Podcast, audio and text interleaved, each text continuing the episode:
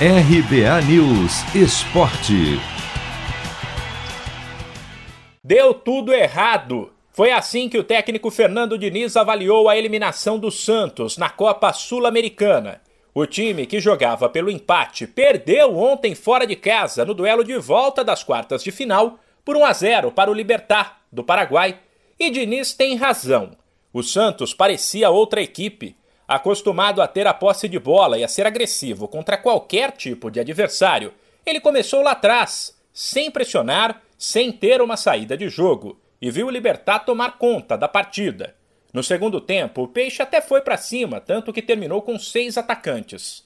Mas a confiança já não era a mesma, não havia padrão tático, e o Libertar agora é quem vai encarar o Red Bull Bragantino na semifinal. Diniz assumiu a responsabilidade pela eliminação e disse que o Santos poderia ter ido mais longe na Sul-Americana. Deu tudo errado.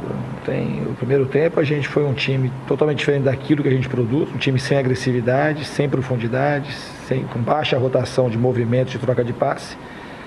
E quando joga assim, com um time que marca bem, como o Libertar, você acaba correndo o risco de não finalizar mesmo. Então, assim, foi um erro coletivo nosso e que eu assumo responsabilidade por isso, porque quando o time inteiro não anda, porque o treinador fez alguma coisa errada. Então o time não, produz, não conseguiu produzir no primeiro tempo.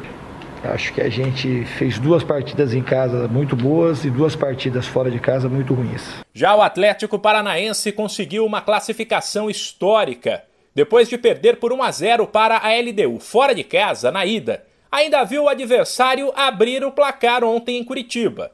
No primeiro tempo, Christian marcou dois e virou para o Furacão, mas os equatorianos empataram.